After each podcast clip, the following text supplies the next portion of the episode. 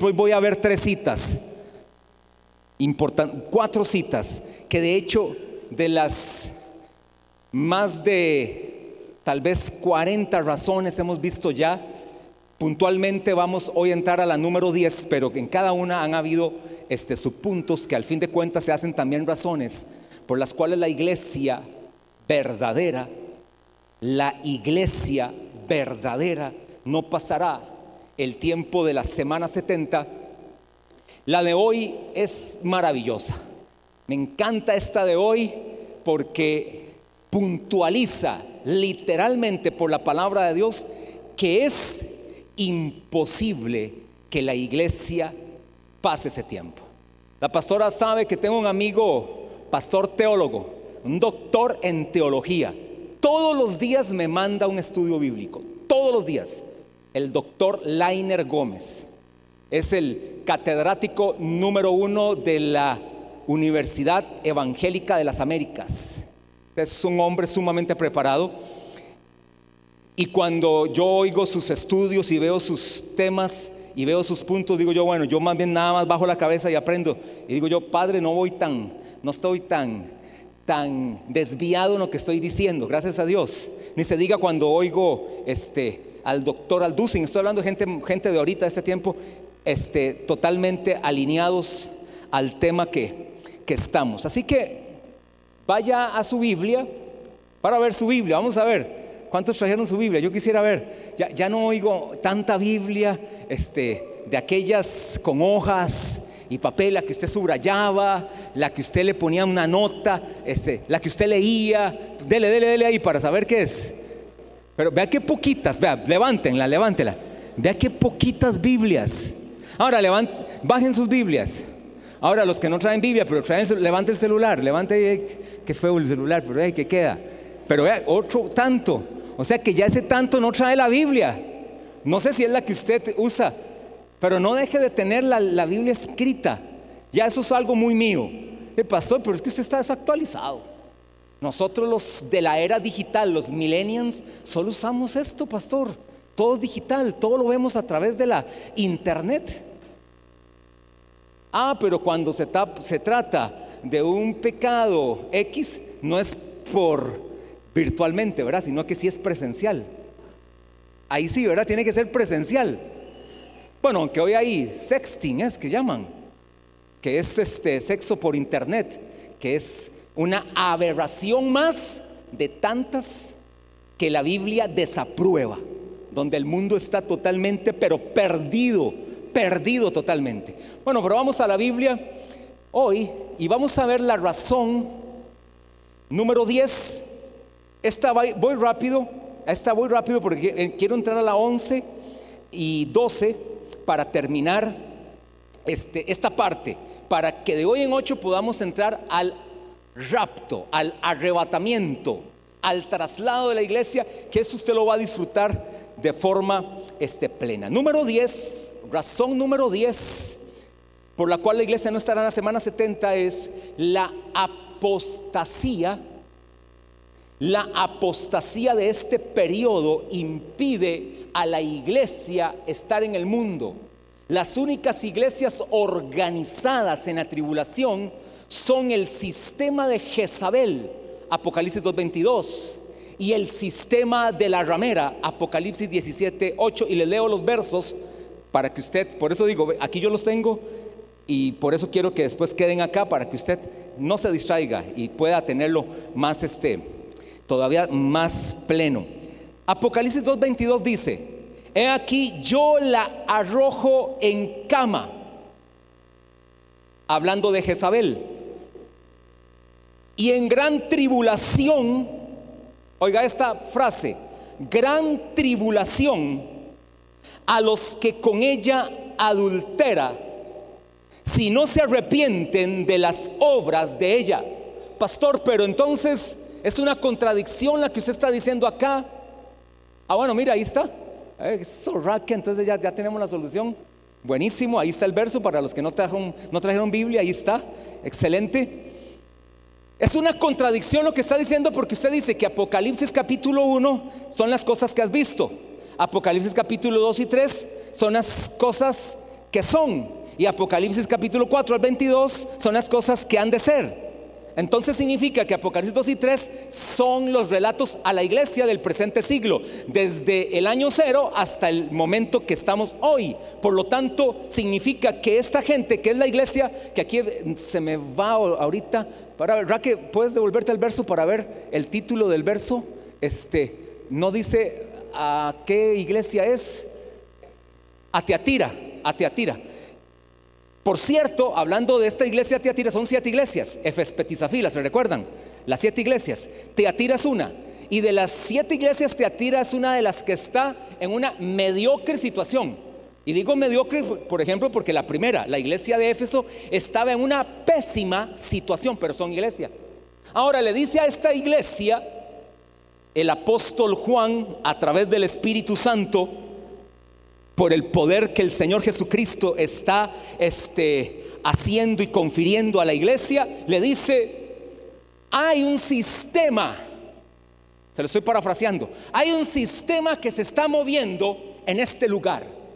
Y es el sistema de Jezabel, que ustedes conocen muy bien quién es Jezabel, esposa de Acab, que por cierto hoy me tocó leer este capítulo. Acab toma por esposa, primer cosa, hace algo indebido, toma a una impía, incircuncisa, como esposa, de la cual Dios les había dicho, con esto no van a emparentar, porque te va a apartar. Dicho y hecho, lo apartó de Dios. ¿Sabe qué hizo Acab? Adoró a los dioses de Jezabel, que eran Astarot, que era Baal, y les rindió culto a estos dioses. Entonces cuando el apóstol Juan escribe este texto, lo que pienso es que hay una interpretación de, de, Juan de que este sistema que se está moviendo es el mismo que se movió en el tiempo de Israel, pero ahora se está metiendo en la iglesia. El sistema de Jezabel, un sistema que aparta el corazón de Dios. Entonces les está diciendo esto, aquellos que verdaderamente no están en la fe tengan cuidado porque si no se arrepienten, estarán en los tiempos de la gran tribulación. Es la misma exhortación que he venido haciendo a la iglesia en este tema y la seguiré haciendo. Usted puede venir y congregarse y levantar manos. Es más, voy más drástico. Usted puede hasta hablar en otras lenguas, pero puede ser que usted no tenga Cristo en su corazón. Porque tener a Cristo es una vida. Tener a Cristo es un estilo. Tener a Cristo es una transformación. Tener a Cristo es una revelación. No es que te convencieron y que aquí, que allá, como le han dicho a más de uno, ah, ya te cambiaron de religión. Sí, a más de uno lo que hicieron fue cambiarlo de religión. Hermano amado, discúlpeme, pero si usted lo cambiaron de religión, nada pasó con usted. Si usted antes iba a la iglesia católica, ahora viene a la iglesia evangélica, en usted no ha pasado nada, usted sigue siendo el mismo. Y lo que necesita es salvación.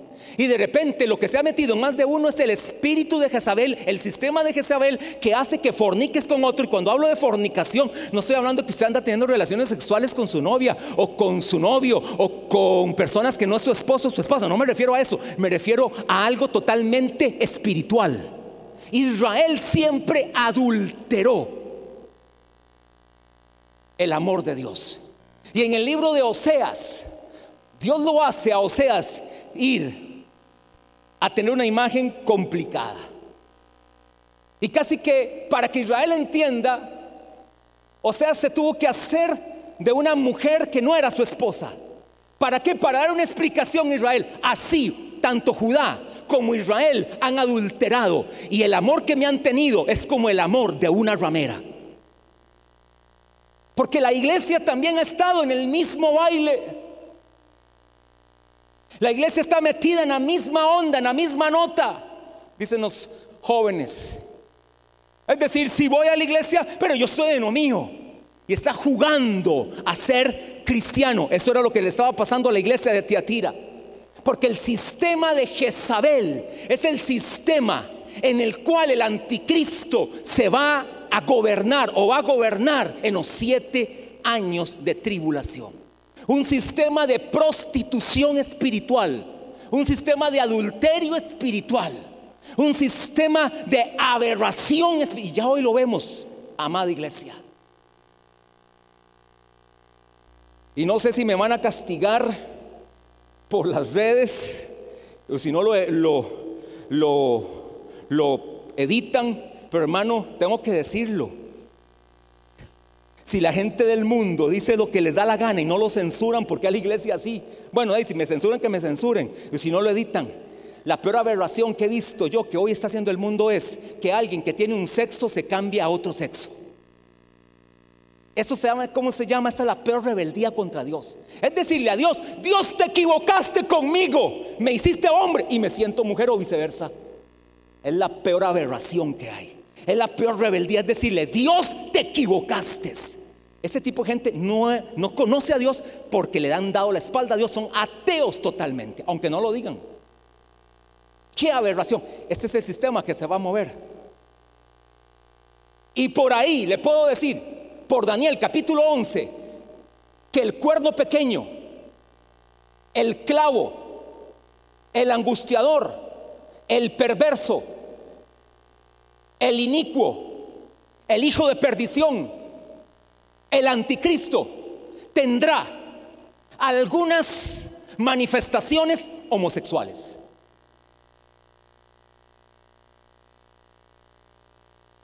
Del amor de, las mujeres, dice Daniel 11, no quiso nada. Ahí se la dejo. Daniel capítulo 11. Si usted quiere leer Daniel, es más, sáltese Daniel 1. Sáltese Daniel 3, que es Daniel en el foso de los leones.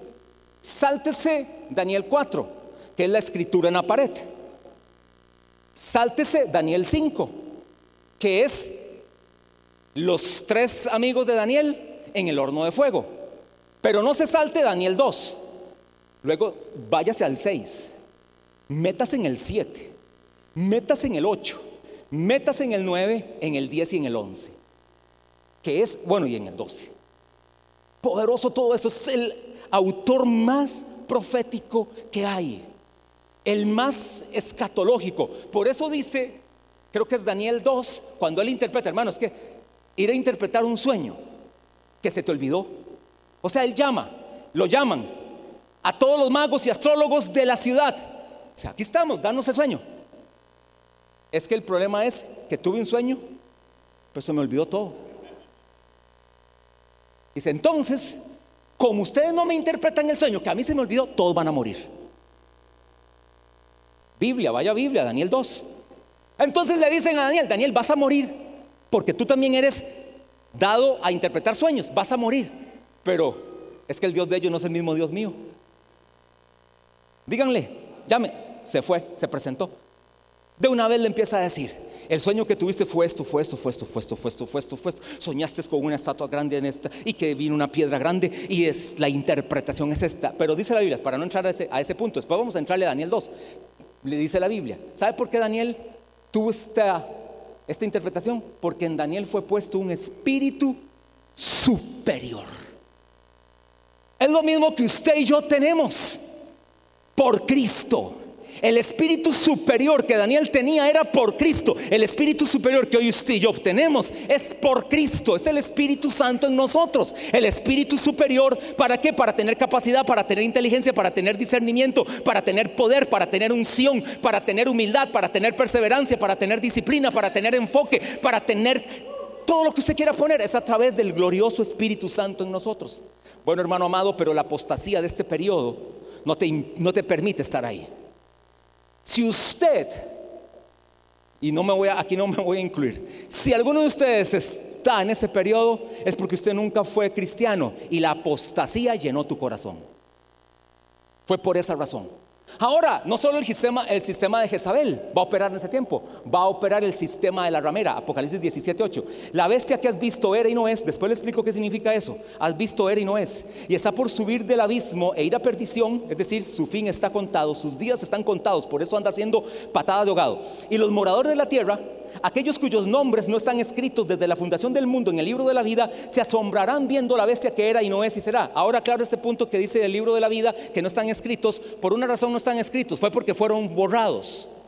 Fueron borrados. Y los nombres que no están escritos en el libro de la vida no heredan el reino de Dios, no son salvos, están para perdición. Nada más aclaro ese punto. Porque el nombre de todos los seres humanos que hay en el planeta, hoy por ejemplo, que estamos llegando casi a los 8 mil millones de habitantes, más todos los que han muerto, no sé, digamos que redondeamos todos los muertos, más los 8 mil millones vivos, tal vez hacemos unos 10 mil millones. Los 10 mil millones de habitantes en toda la tierra están escritos en el libro. Todos. Entonces, ¿qué es lo que pasa? Que cuando alguien rechaza a Cristo, ¿sabe qué pasa? Es borrado del libro de la vida. Por eso no sé si usted ha oído a algunos líderes decir que cuando alguien pasa al frente y recibe al Señor y tu nombre será escrito en el libro de la vida, eso es antibíblico. Eso es antibíblico. Su nombre no es escrito, ya está escrito. Es decir, lo que la persona hizo, lo que yo hice cuando yo recibí a Cristo fue ratificar que estoy en el libro de la vida. Y cuando alguien lo rechaza pasando aquí, o cuando de repente alguien le predicó, o cuando tuvo un momento difícil y dijo, yo no quiero nada con Dios, su nombre será borrado. Sin embargo, aunque lo haya rechazado 30 veces, esa persona, Dios le da oportunidad, no hasta el último minuto como la selección, hasta el último microsegundo, le da la oportunidad. Que lo diga aquel ladrón asesino que estaba al lado de Jesús. Y Jesús le, dice al ladrón, acuérdate de mí cuando estés en el paraíso, es decir, en ese lugar donde están aquellos que mueren ahora en Cristo. Jesús le dijo, qué respuesta hermano. Le dijo, hoy estarás conmigo en el paraíso. Hoy alcanzó la salvación segundos antes de morir. Eso es la gracia de Dios. Así que hermano amado, dos sistemas operarán en tiempos de tribulación, el sistema de Jezabel y el sistema de la ramera. Lo que llamamos también en Apocalipsis capítulo 17 la Babilonia política y la Babilonia eclesiástica. Y usted entenderá y le voy a demostrar quién es la Babilonia eclesiástica por la palabra de Dios. Le voy a demostrar, y aquí usted se va a tener que dejar de susceptibilidades, porque se lo voy a decir por la palabra. ¿Quién es la Babilonia eclesiástica? Pero más que la Babilonia eclesiástica hay una sobre ella, que es la Babilonia política, que es donde gobierna el imperio de la bestia. Que por cierto, este va a ser un capítulo que vamos a ver, no sé, espero yo, tal vez por ahí de octubre entrarle ya al imperio de la bestia, que va a estar bastante, bastante bueno para que usted no sea ignorante, que usted nunca pase de ignorante por las escrituras. Dígale al que está al lado suyo, me preocupa tu ignorancia. Pero antes de que este tema fuera predicado, era esa preocupación. Y ahora no. Y ahora usted tiene conocimiento. Uy, hermano amado, todavía aún usted y yo seremos juzgados porque ya conocemos la palabra. Es decir, ya no, es que el pastor que yo tuve nunca me predicó de esto, por eso estoy aquí. Entonces Dios dice, ese pastor lo voy a pasar por las armas. Pero aquí ya usted no tendrá esa situación. La apostasía de ese periodo impide que la iglesia esté en los siete años de tribulación. Esto está poderoso, esta razón 11. Las promesas a la verdadera iglesia impiden que la iglesia esté en la semana 70, en los siete años de, tribulación. Las promesas a la verdadera iglesia, Raque Apocalipsis 3.10 Apocalipsis 3:10. Las promesas a la verdadera iglesia impiden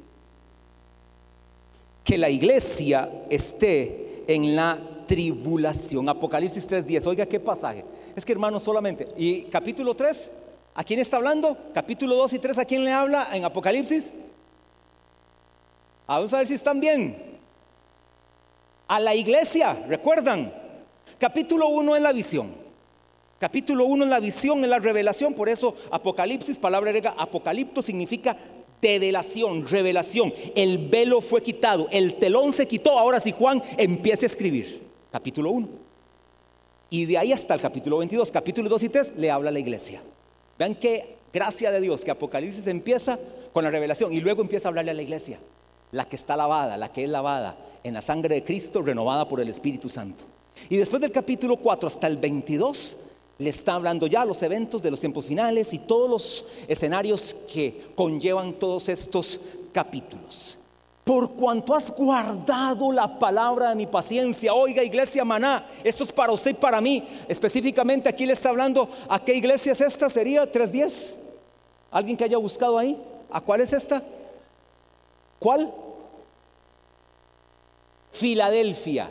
Esta, por cierto, es la iglesia a la que se cataloga una excelente situación. Filos, griego, amor de hermano. Filadelfia.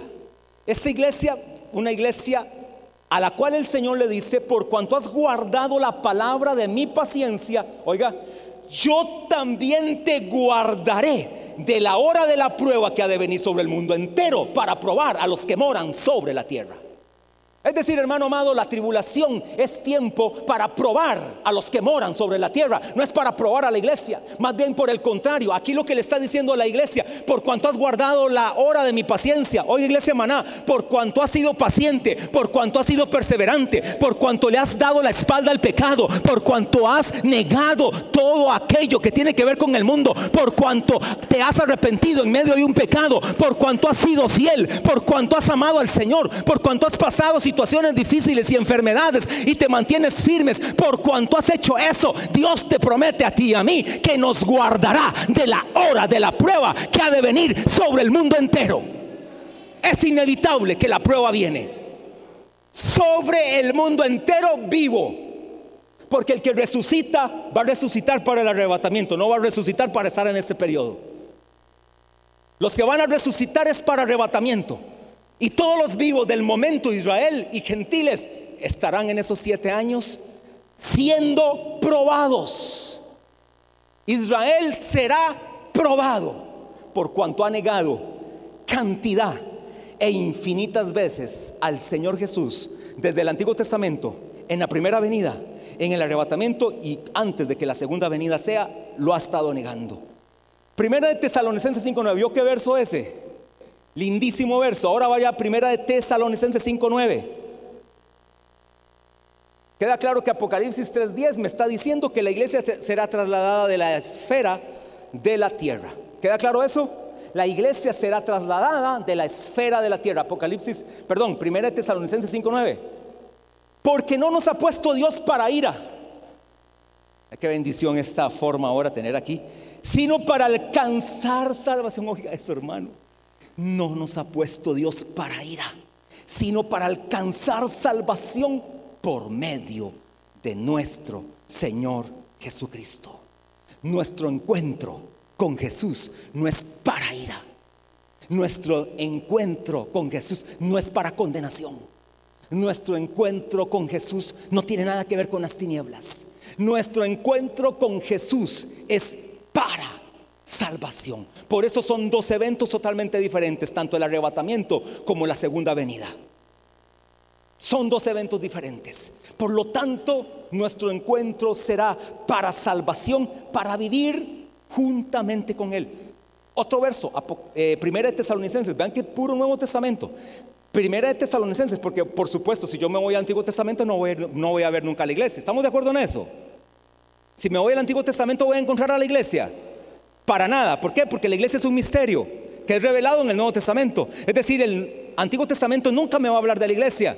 Y tanto las profecías de Isaías, Jeremías, Zacarías y Daniel nunca me van a hablar de la iglesia, me van a hablar de Israel solamente de Israel. El que viene y me habla de la iglesia es Cristo, es el apóstol Pablo, es el apóstol Pedro. Me hablan de la iglesia y revelan el misterio que estuvo escondido por los siglos de los siglos y ahora revelado. Es la iglesia de Cristo, ese misterio que estuvo escondido. Primera de Tesalonicenses 1, 9 a 10, 9 y 10. Porque ellos mismos cuentan de nosotros la manera en que nos recibisteis y cómo os convertisteis de los ídolos. ¿Cuántos tenían aquí ídolos? ¿Alguno de usted tuvo ídolo? Vieron un ídolo que yo tenía, yo tenía un ídolo. Me gustaba ese ídolo que yo tenía. pero no voy a decir para no herir. Pero yo tenía un ídolo. Pero tan poquitos, tan poquitos tenían ídolos. Sí, poquitos. Ustedes no eran idólatras. Solo cuatro nada más nada más. Ustedes eran casi santos. No eran ídolos, sino los pecados que más condena la Biblia, la idolatría. Y por eso dice aquí el apóstol Pablo que te convertisteis de los ídolos a Dios. Para servir al Dios vivo y verdadero.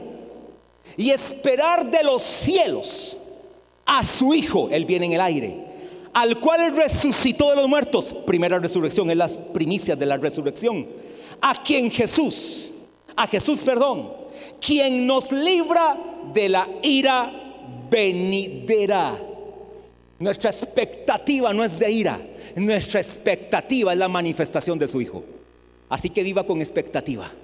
Viva con un sentido. Esa frase la usa mucho la pastora. Vivamos con un sentido de expectativa.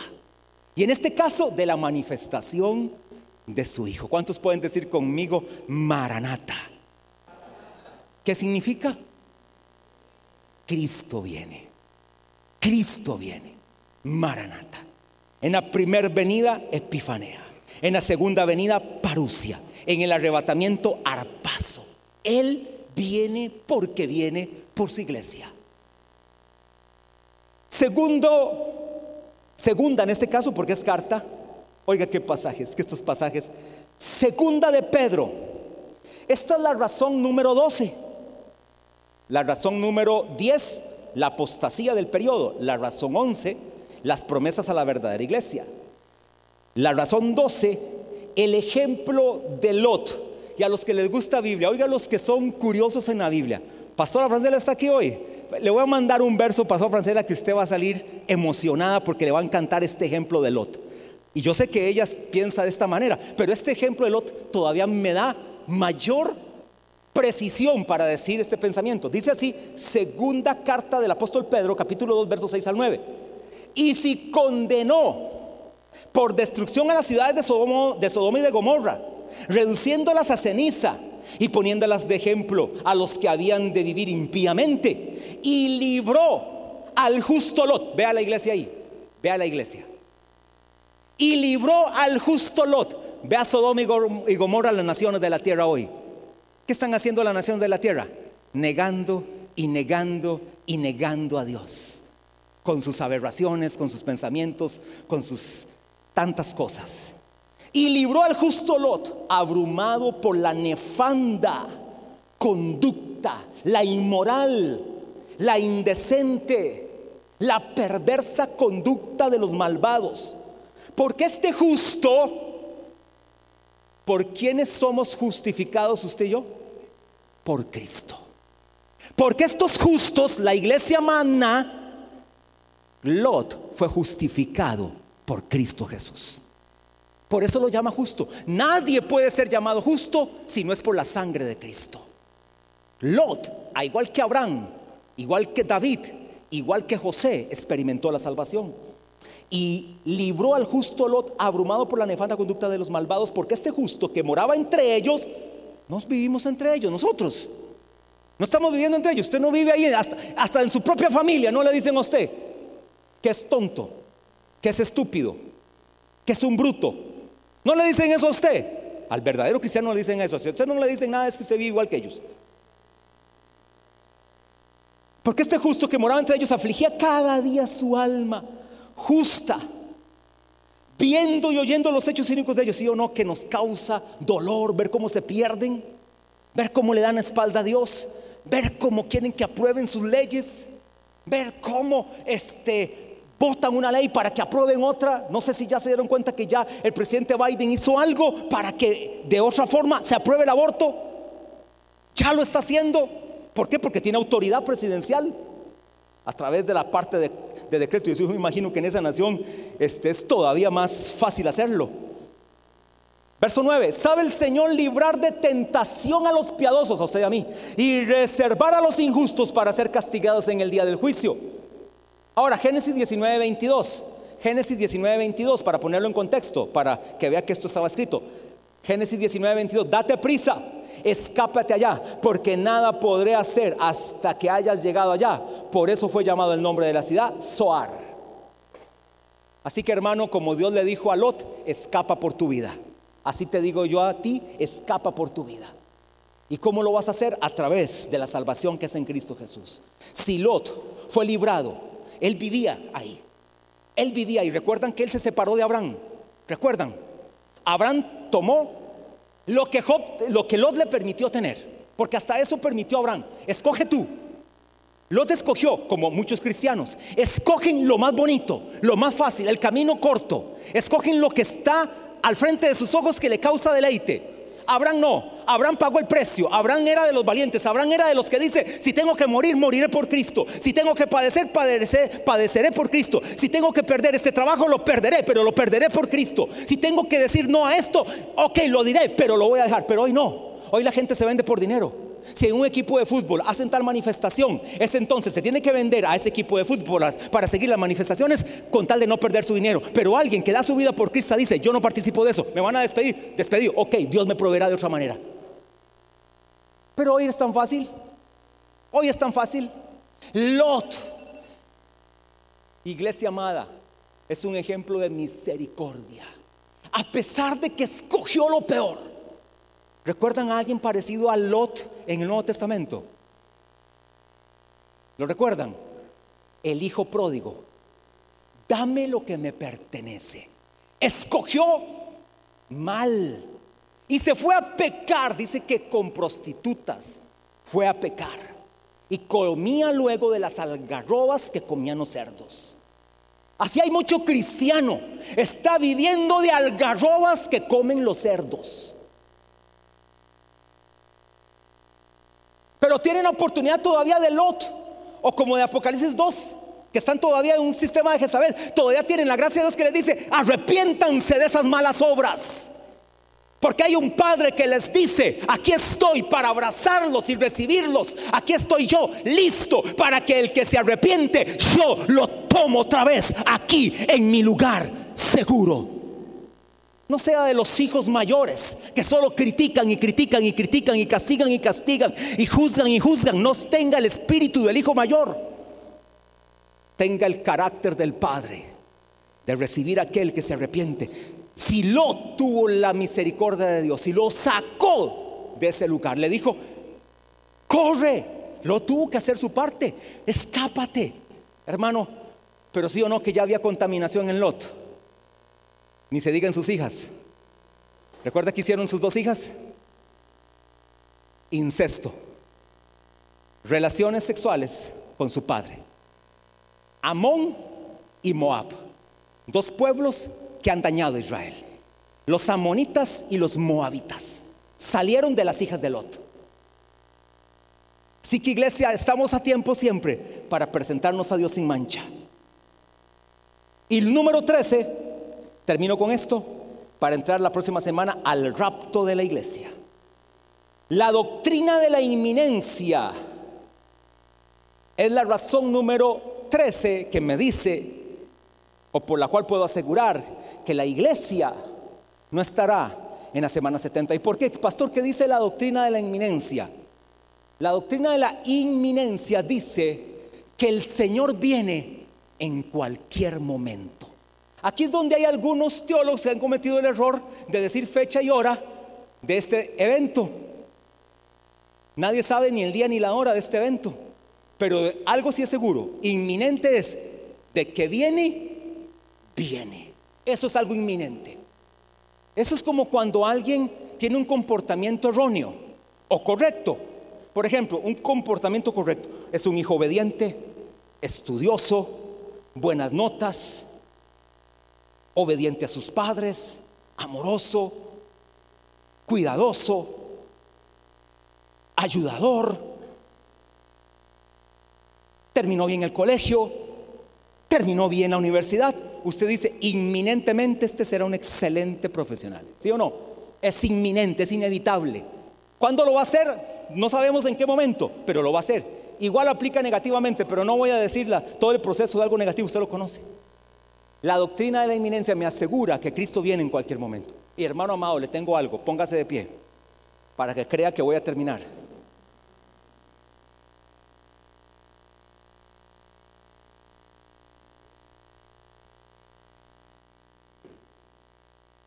Ahora sí es cierto que el rapto, el arrebatamiento, la traslación de la iglesia es en cualquier momento. Por esa razón.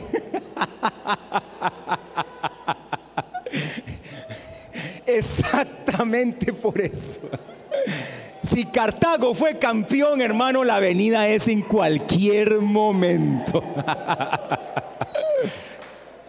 y lo mejor de todo, Alajuelenses aquí, ¿contra quién fue campeón?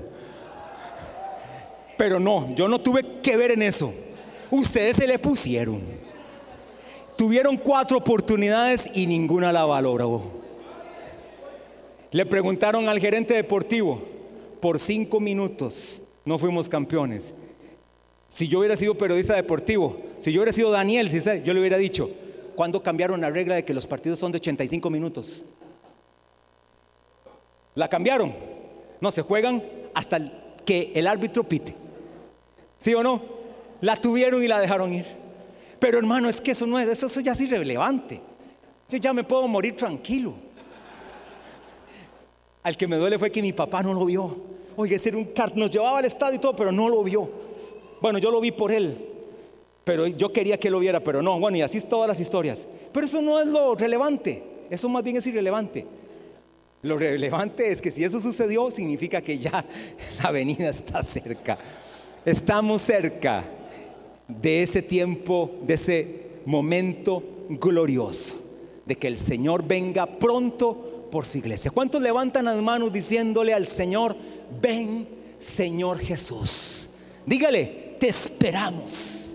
Aquí estamos como iglesia, te esperamos porque te amamos. Te amamos con todo nuestro corazón, te amamos con toda nuestra alma, te amamos con toda nuestra mente te amamos con todas nuestras fuerzas, Señor. Ven, Señor Jesús. Te pedimos solamente antes de que vengas, salva mi familia. Puedes orar por tu familia, por tus hijos, por nietos, por tu papá, por tu mamá, por tu amigo, por tu jefe, por tu compañero, por tu vecino, tu vecina. Puedes orar por el taxista, por el chofer, por el que va al lado tuyo en el bus, por el que de repente te topaste ni sabes por qué razón, ora por salvación, para que antes de que el Señor venga, muchos se arrepientan, que el Señor les dé salvación a tantos que se pierden. La célula es un lugar de salvación, el domingo es un lugar de salvación, los sábados en Takers es un lugar de salvación, tu casa es un lugar de salvación, el terreno donde tú te mueves, el metro cuadrado donde tú vives, es un lugar de salvación, el barrio, el residencial, el parque, la cancha de fútbol, el lugar donde practicas deporte, el gimnasio, es un lugar de salvación para que muchos vengan al arrepentimiento. No sé si en esta mañana habrá alguien. Si hay alguien en esta mañana que está aquí por primera vez o ha venido una, dos, tres veces y no tiene la certeza de ser justificado en la sangre de Cristo. Justificado significa que el precio que te tocaba pagar a ti, lo pagó Jesús y ahora tú eres salvo o salva. Pero si no tienes esa seguridad de salvación, hoy es el momento, aquí y ahora, para que le entregues tu corazón a Jesús hombre, mujer, joven, niño que está en este salón o que me está escuchando por el Facebook, si tú no tienes esa certeza de salvación, ese es el momento para que le abras tu corazón a Jesús. Ese es el momento para que le pidas perdón por pecados, para que le digas, Señor, dame una oportunidad de ser salvo. No me quiero esperar más tiempo, no quiero jugar, no quiero andar haciéndome el insensible, haciéndome el duro. Hoy, hoy es el día de tu salvación. Iglesia, y yo tenemos el mensaje de salvación. Usted que está aquí, si no tiene a Cristo, hoy es, no es mañana. Ayer ya no, ya con el ayer no cuentas. Con el mañana no sabes qué va a pasar. Hoy es el momento, hoy es la oportunidad. Si alguno quiere entregarle su vida a Cristo, abra su corazón a Jesús y haga esta oración conmigo. Dígala conmigo. Repítala conmigo esta oración. Es una oración sencilla de 60 segundos. Di así conmigo si no tienes a Cristo como el Señor de tu vida. Di así, Señor Jesús, declaro en esta mañana de oportunidad que solo tú eres el verdadero Dios y la vida eterna. Perdona mis pecados, iniquidades, maldad, errores, equivocaciones que he cometido. Y dame hoy el regalo de la salvación. Acepto la salvación por gracia en Cristo Jesús. Hoy soy salvo, soy hijo de Dios, porque eres mi Señor y mi Salvador. Mi nombre queda ratificado en el libro de la vida. Padre, bendice a tu iglesia, fortalece a tu iglesia, guarda, Señor, a tu iglesia, líbrala, Padre, a tu iglesia. Que ninguno aquí, Señor, que ninguno aquí tenga duda de que es salvo. Que ninguno aquí presente tenga la duda de ser salvo. Todos aquí son salvos. Por eso los declaro escogidos, elegidos, fieles, redimidos, lavados, justificados en la sangre del Cordero. Declaro que la iglesia aquí presente es una iglesia de gente lavada en la sangre de Jesús. Gente salvada por la gracia de Dios. Llévales con bien, llévales con paz, llévales con gozo. En el nombre de Jesús son bendecidos. Amén y amén. Dios les bendiga iglesia.